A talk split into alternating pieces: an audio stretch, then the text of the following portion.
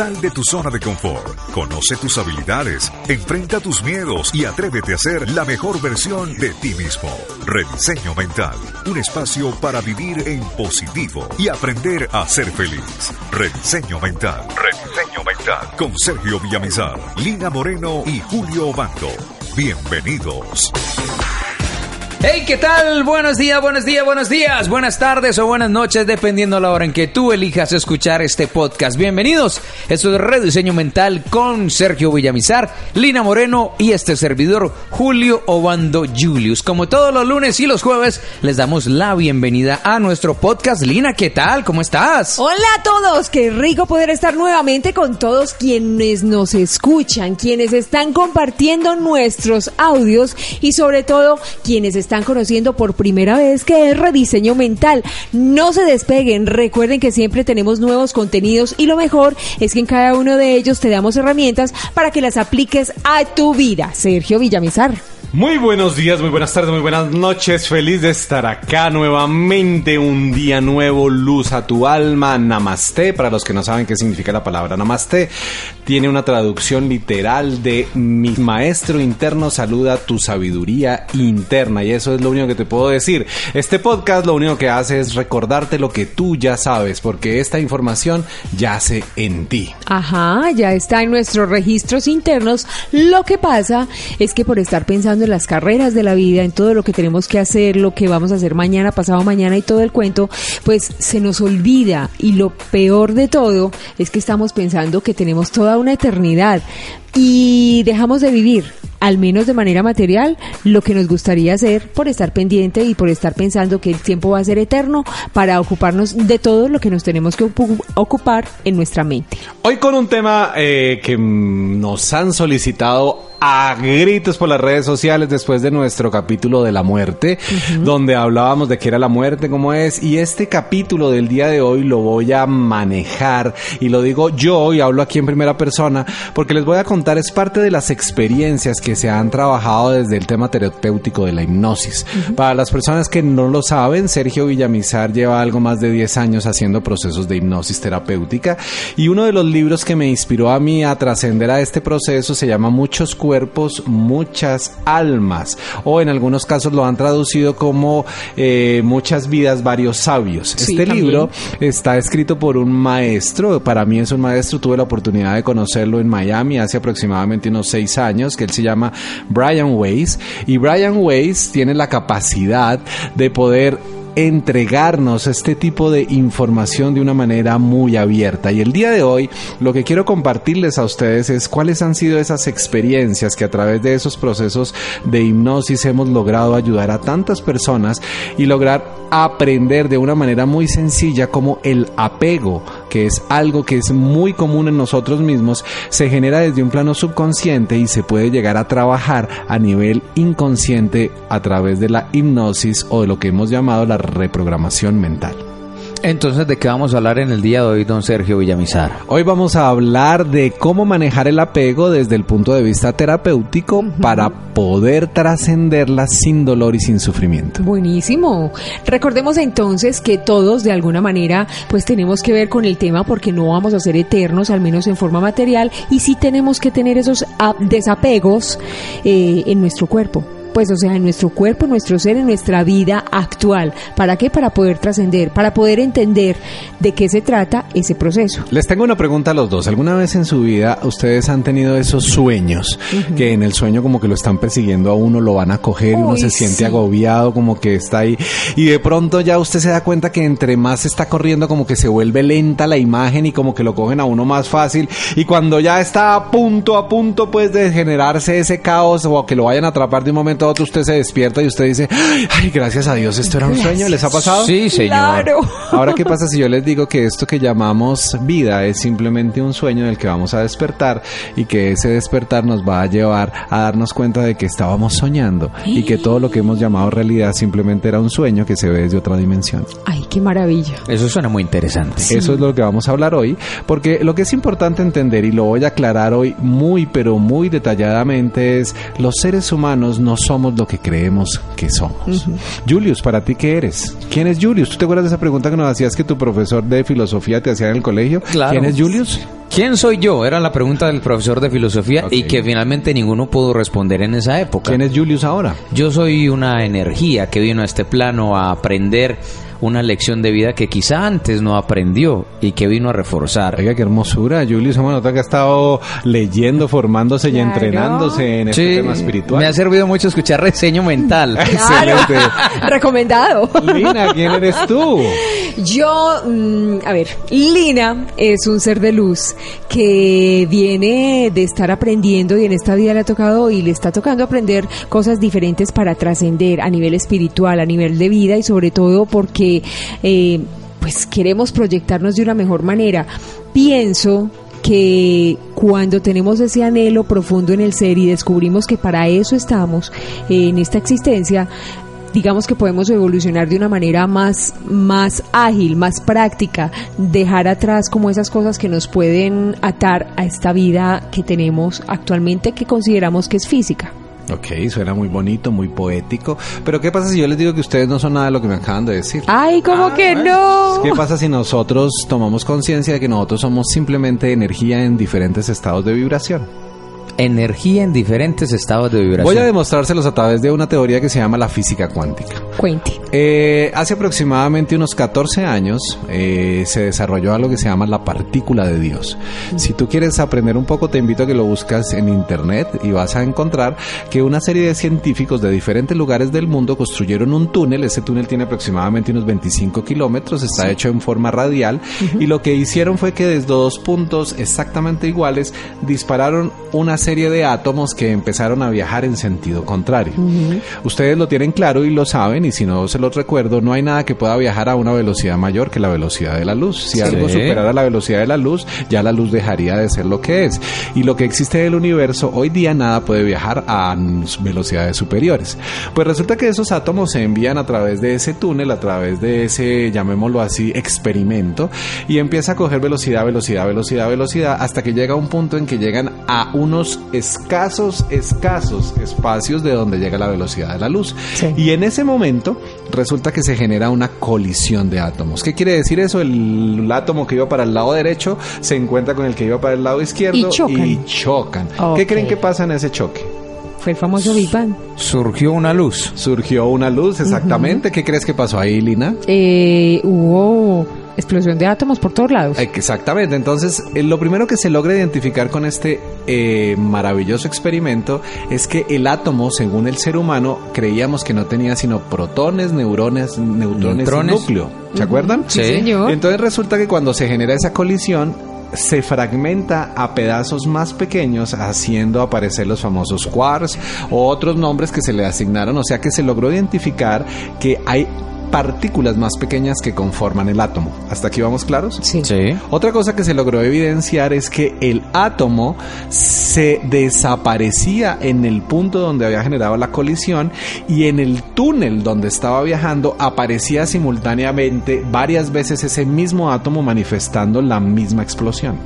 O sea, ¿qué sucedía? Palabras más, palabras menos. Ajá. Esa explosión que sucede en un solo punto, cuánticamente sucedió en diferentes puntos dentro del mismo túnel en el cual estaba viajando esa energía. Ok. ¿Esto qué quiere decir? Que se logra determinar por primera vez que la física tradicional es una historia bien contada y que existía algo más allá de la física tradicional que da origen a la física cuántica.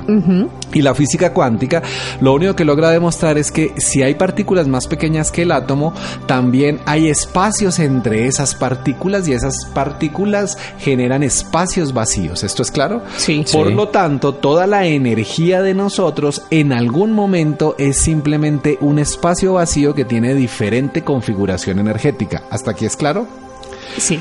Por lo tanto, la silla donde estamos en este momento sentados, la mesa donde tenemos aquí el estudio, las gafas que tiene puesto Julius, el color del cabello que tiene puesto Lina, la camiseta que tengo puesto yo, están hechos de la misma materia básica, pero lo único que cambia es la configuración energética que una construyó una silla, otro construyó un pedazo de vidrio, otro construyó unos lentes, otro construyó un color de pelo. Como quien dice, eh, los componentes de la mesa es sencillamente porque están agrupados y hace que nosotros veamos que es una mesa.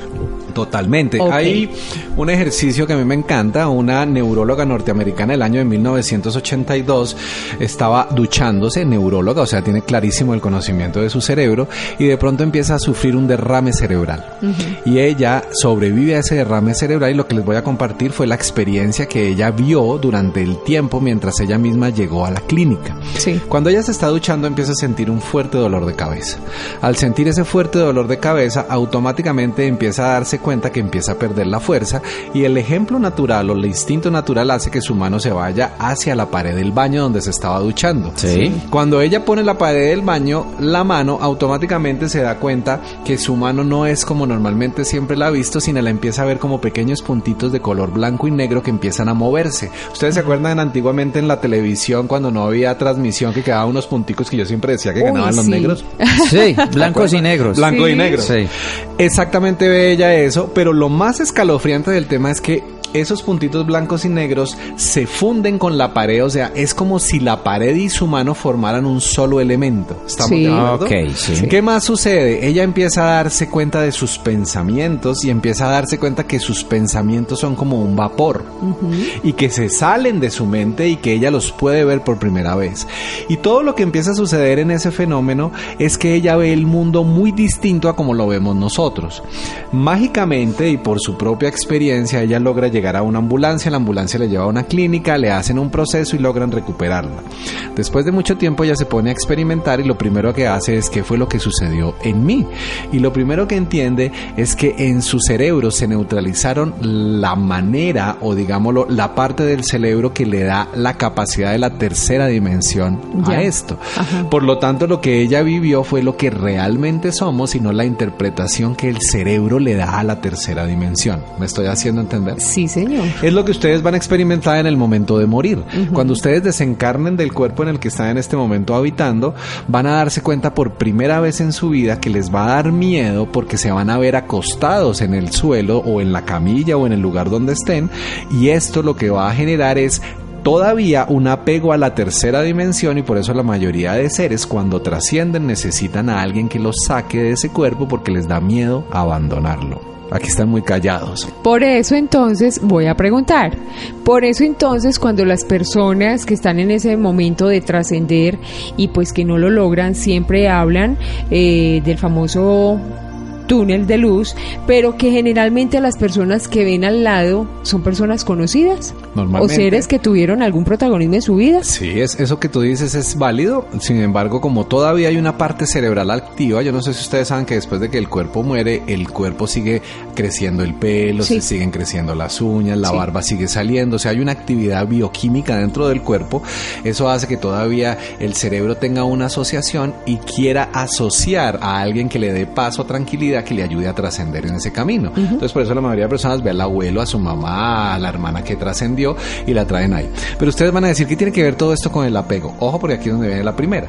La primera cosa es, el apego más grande que tenemos los seres humanos está ligado a nuestro cuerpo físico.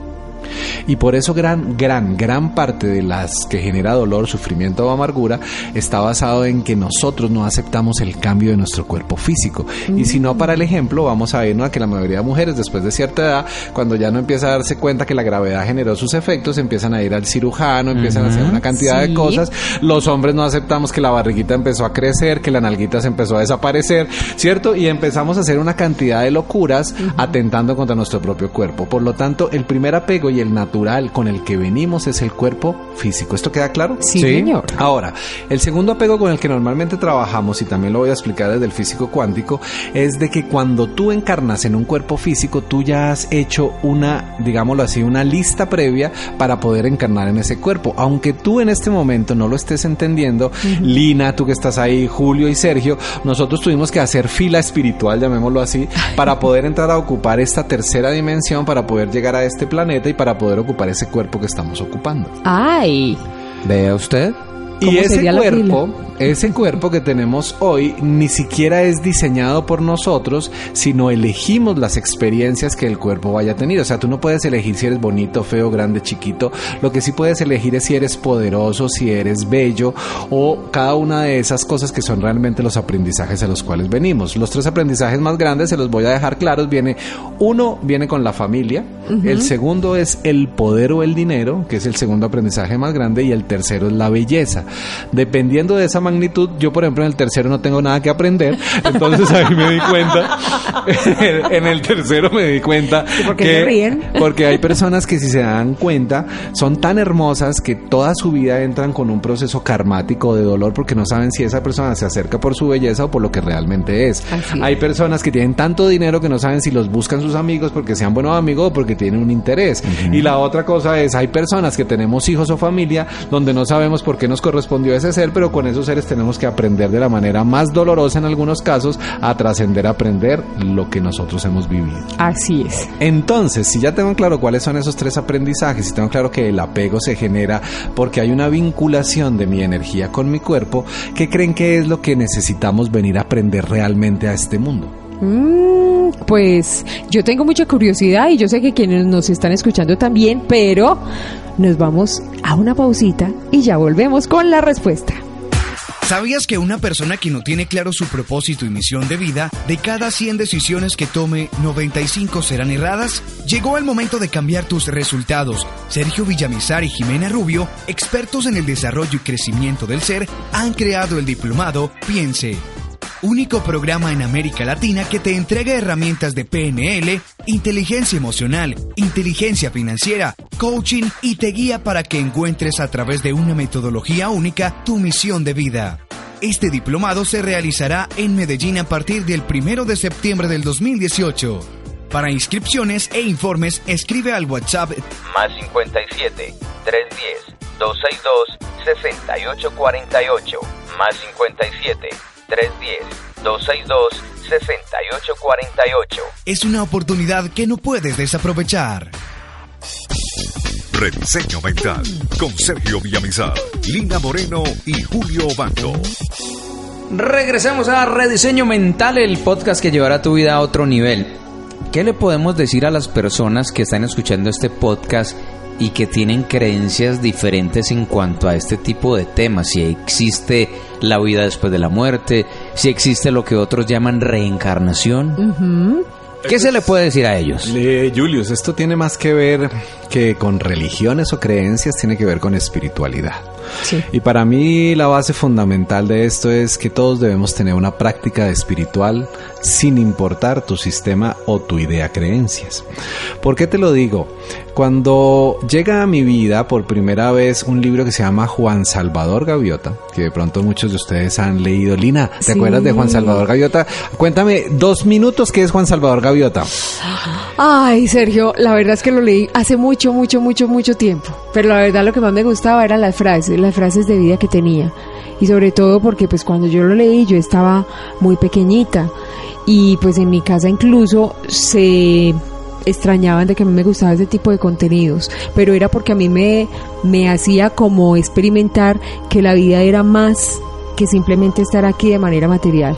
Y me daba la sensación de volar como lo hacía a quien se describía en el libro. A mí eso me encantaba. Hermosura, era como una descripción de un alma viajando. Sí, señor. Que lo vine a entender después, pero a mí ese libro me atrapó. Entonces, la primera recomendación que les voy a dar si quieren empezar a entender esto es léanse ese libro. El segundo libro que les voy a recomendar que lean para que empiecen a cuestionar su sistema de creencias, no a dudar, sino a cuestionarlo, porque mi rol aquí no es cambiarle las creencias a nadie, se llama Amy, el niño de las estrellas. Este libro es uno de los libros más hermosos. Eh, yo recuerdo que la persona que me lo dio por primera vez fue mi compañero y amigo Gonzalo Gallo.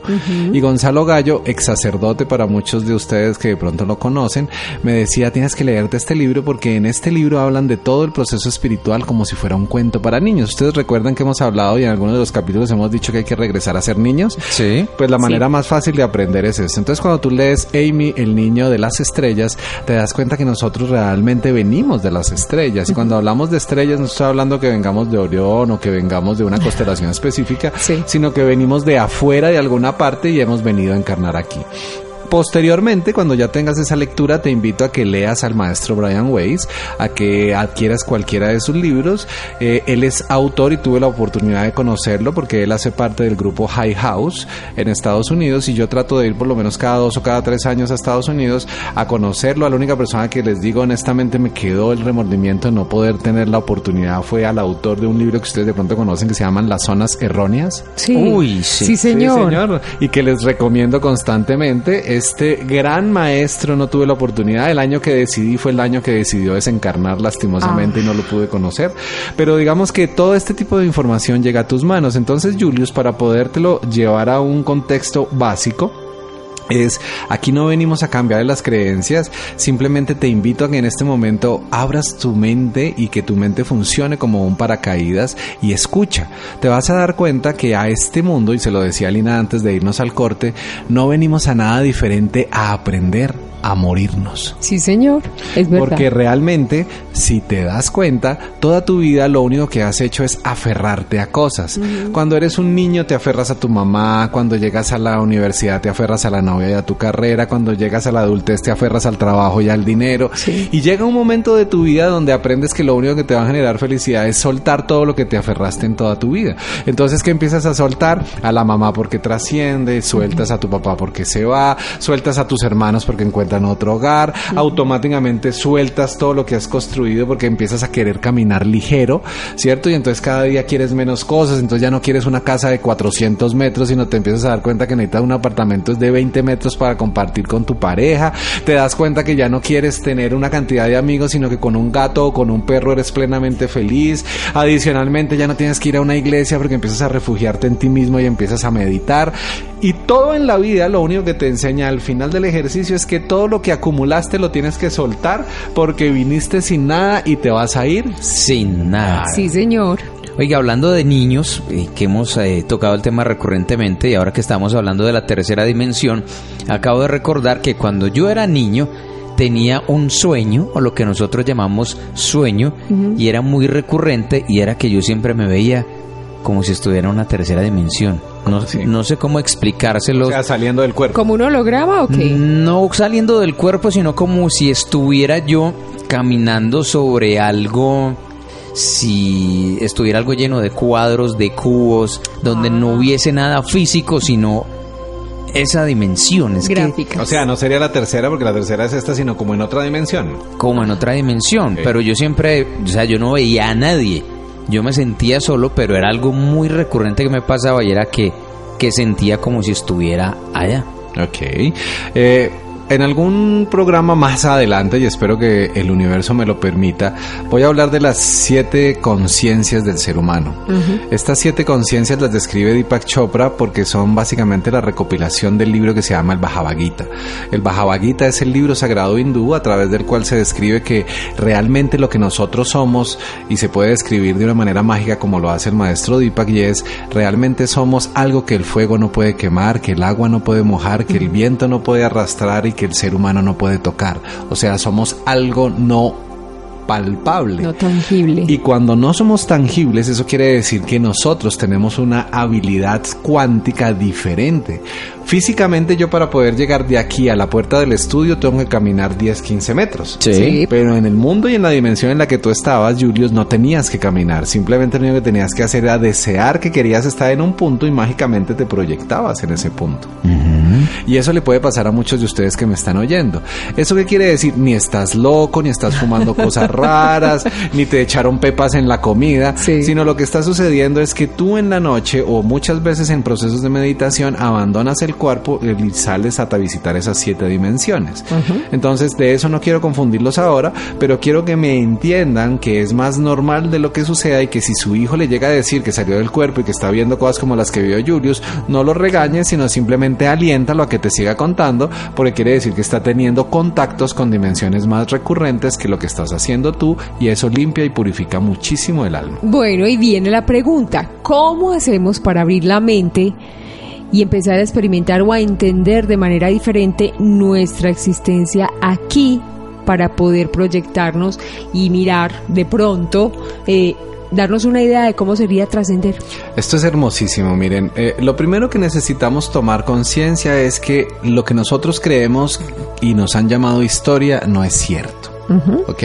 Eso es una historia bien contada por una serie de gente que tiene una cantidad de información y esa gente ha formado una serie de comunidades o sectas y esas sectas también se han podido denominar en algunos casos como movimientos, como pasa con los rosacruzanos, como pasa con los masones, Sí. que ellos han tenido una información muy clara y lo único que han hecho es generar unas pequeñas células a lo largo del mundo donde nos han contado historias que nosotros hemos tomado como ciertas. Te voy a contar algo para que empieces a tomar conciencia. Eh, te voy a contar tres datos generales, por ejemplo, de las pirámides de Egipto para que tú me digas si realmente tiene consecuencia lo que nos han contado. Sí. La primera cosa que te quiero compartir es que se ha logrado demostrar por carbono 14 que la esfinge tiene 4.000 años más de antigüedad que las pirámides de Egipto. La segunda cosa que se logró demostrar de la esfinge, los que han tenido la oportunidad de ir al Cairo la pueden haber visto y si no, pues en televisión uno en National Geographic la ha visto. Algo que es supremamente increíble de creer es que ese monstruo que está ahí construido, esa mitad hombre, mitad león, esté construido en una sola pieza de roca. O sea, no son muchas rocas como pasa con las pirámides, sino Sí. fue un solo monolito que fue construido sobre ese. Lo otro que es increíble de entender es que debajo de la esfinge hayan túneles subterráneos a través de los cuales se podían mover en ese momento los habitantes y esos túneles nunca han presentado manchas de antorchas por ninguna parte y recuerden que cada vez que hay una antorcha se genera humo, ese Sí. humo llega al techo y ese techo queda reflejado. Sí. Por lo tanto, lo que se ha logrado identificar es que ya había sistema eléctrico dentro de los túneles de la esfinge, igual que sucede con las pirámides. Ajá. Ahora me voy a ir cuatro mil años después o dos mil años después cuando supuestamente llegan los faraones. Sí. Yo no sé si ustedes saben que más o menos la pirámide de Keops está conformada por dos millones de rocas. Cada una de esas rocas, la más pequeña está pesando de 3 a 4 toneladas y la más grande pesa aproximadamente de 28 a 30 toneladas. Sí. Yo a mí no me cabe en la cabeza saber que esas rocas, supuestamente, porque eso no se ha logrado demostrar, pero digamos que el sitio más cercano de donde se pudieron extraer para poderlas llevar hasta el lugar donde se construyeron las pirámides, tiene más de 270 kilómetros. 270 kilómetros donde supuestamente los hombres iban y cortaban una piedra de 3, 5, 10 toneladas, la montaban supuestamente sobre unos rodillos de madera, donde supuestamente los alzaban a pulso, donde supuestamente a pica fueron limando. Y yo no sé si ustedes también saben que entre una roca y otra roca que conforma la pirámide no cabe ni siquiera una hoja de papel porque está perfectamente encajada. Exacto. Entonces yo le pregunto a los que me están escuchando, ¿todavía sigues creyendo que lo construyeron los egipcios y que fue uno de los faraones? No, porque es que por una simple cosa, Sergio, donde de verdad creyéramos eso, ¿cómo es posible que semejante calidad de construcción, ingeniería y todo haya existido hace tantos millones de años? ¿Y cómo es posible que apenas ahorita no hayamos llegado ni siquiera a la base sobre la cual o con la cual también eh, construyeron esas pirámides. Es decir, entonces en la medida en que avanzamos en el tiempo, en lugar de estar avanzando en conocimientos en ingeniería, en construcción en cuanto a este tema, pues lo que estaríamos es retrocediendo, porque tenían entonces más sabiduría hace muchos millones de años donde supuestamente no tendríamos tantos recursos y ahora que supuestamente los tenemos todos, antes estamos haciendo mal las cosas. Hace poco una persona muy allegada a mí que tuvo la fortuna de ir a México y visitar las pirámides me decía, eso no lo pudo haber construido el hombre. Exacto. Y él era uno de los que se cuestionaba y decía, no, los extraterrestres, ese, eso es un cuento.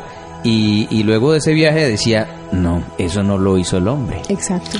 Eh, con esto te quiero invitar a que empieces donde estés sentado, a que mucha de la historia que te han contado y tomes conciencia es simplemente un cuento de hadas.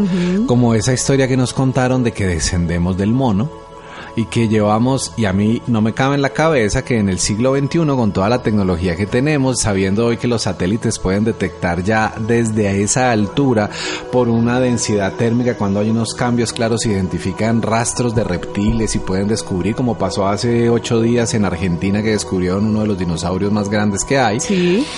A mí no me cabe en la cabeza que todavía sigamos pensando que es que de un momento a otro venía el Homo sapiens y llegó el famoso eslabón perdido y de un momento a otro, por obra y gracia del Espíritu Santo, apareció el Homo sapiens sapiens sapiens que somos nosotros. Sí. ¿Dónde está ese intermedio?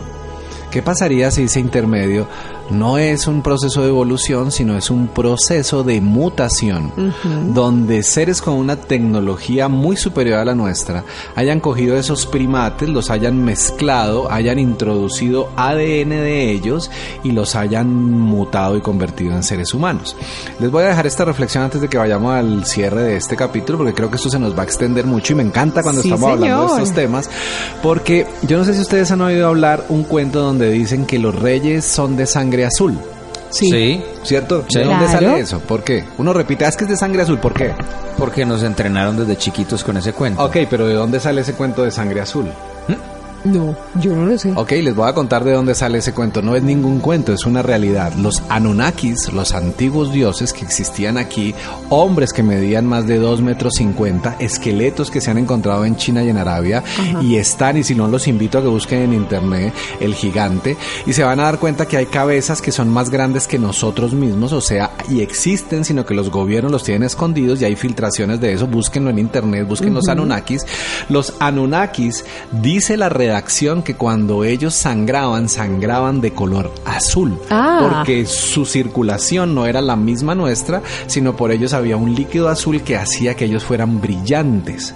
Y de esto hay descripciones claras. Existen, eh, ¿se acuerdan de esas configuraciones rupestres que hicieron nuestros ancestros por allá en las cuevas? Sí. La gran mayoría de esas cuevas siempre traen una representación, animales, hombres cazando y algo descendiendo del cielo que generaba luz. Siempre. Esos seres se denominan los Anunnakis. De esto voy a hablar en otro capítulo si la vida no lo permite, pero lo que yo quiero que ustedes me entiendan es necesitamos salir del estado de ignorancia en el que nos han sumergido y con el que nos han esclavizado a un sistema donde lo único que hacemos es consumir. Cuestionarnos es rico, de ahí salimos de ser parte de la masa, que siempre nos están acostumbrando es simplemente a creer lo que otros dicen. Nos cuando nos cuestionamos, nos preocupamos de investigar, vamos más allá. Sencillamente no tragamos entero, pero sí vamos buscando las respuestas a esas preguntas que de manera interior siempre hemos tenido. Oiga, y antes de finalizar, ¿se vieron ustedes la película Avatar? Excelente. Sí, y ya va a salir la segunda parte este Ya va a año. salir seres azules, Sí. más de dos metros gigantes, en donde un humano, por medio de una máquina, va y se conecta a otro plano. Sí, Si no se la han visto, Mira, recomendado. Julius, me encanta esto que acabas de decir. Yo no lo quería mencionar, pero vamos a, ya, ya que Julius me da papaya, yo les voy a recomendar tres películas para que si llega el fin de semana, en vez de que estén perdiendo el tiempo en ver El Señor de los Cielos y toda esa, perdóname la expresión basura, Sí, donde vemos solamente sufrimiento y violencia, Sí, señor. aprendamos algo. La primera de ellas es Avatar. Avatar es una de las películas que más tiene cercanía con la realidad Sí. porque habla de la red unificada de la conciencia. Ustedes recuerdan cuando se sentaban estos seres azules, se conectaban a través de su cabellera y se creaba una red alrededor de el árbol, ese árbol sagrado, ¿cierto? Sí. Eso existe y eso existe y se ha fotografiado hoy día y hace aproximadamente unos 18 años salió la primera fotografía que salió en un programa que se llamaba, se me fue el nombre, eh, ay, Cosmos, ¿se acuerdan de Cosmos? Claro, me encantaba. Y con Cosmos eh, llegaba una información donde decía que hay energía que nosotros no vemos, que es lo que se llama la energía oscura. Y hoy ya hay fotografías de que existen mallas de energía oscura entre el espacio que supuestamente no existe. Sí. La segunda película que les recomiendo se llama Matrix o Matrix. Buenísima. Buenísima. Esa película quítenle toda la ficción y van a darse cuenta que simplemente somos seres conectados a una gran máquina que llamamos Dios, pero es una representación diferente. Sí. Y la tercera película que yo les quiero recomendar se llama Avatar. Y ese Avatar no es la misma del que está hablando Julius, sino es una película japonesa donde los avatares, que es realmente los dioses, tienen el control de los cuatro elementos, fuego, tierra, aire y Agua. agua. Y resulta que esa película la encuentran hasta en Netflix, habla claramente de por qué nosotros podemos o somos lo que somos. Entonces les recomiendo las películas, véanlas y luego nos sentamos y les prometo que en el próximo capítulo les soluciono, les contamos y hablamos de cómo desapegarnos como lo hemos venido hablando. Así es, recuerden que nos encuentran en redes sociales, en Facebook como Rediseño Mental, en Instagram como Rediseño Mental Adicional. También nuestro podcast lo bajas o lo escuchas a través de iVox o iVox y también a través de iTunes. Esto es Rediseño Mental, el podcast que llevará tu vida a otro nivel. Y recuerden que a este mundo vinimos a ser felices. Sal de tu zona de confort, conoce tus habilidades, enfrenta tus miedos y atrévete a ser la mejor versión de ti mismo. Rediseño Mental, un espacio para vivir en positivo y aprender a ser feliz. Rediseño Mental, Rediseño Mental, con Sergio Villamizar, Lina Moreno y Julio Bando. Hasta la próxima.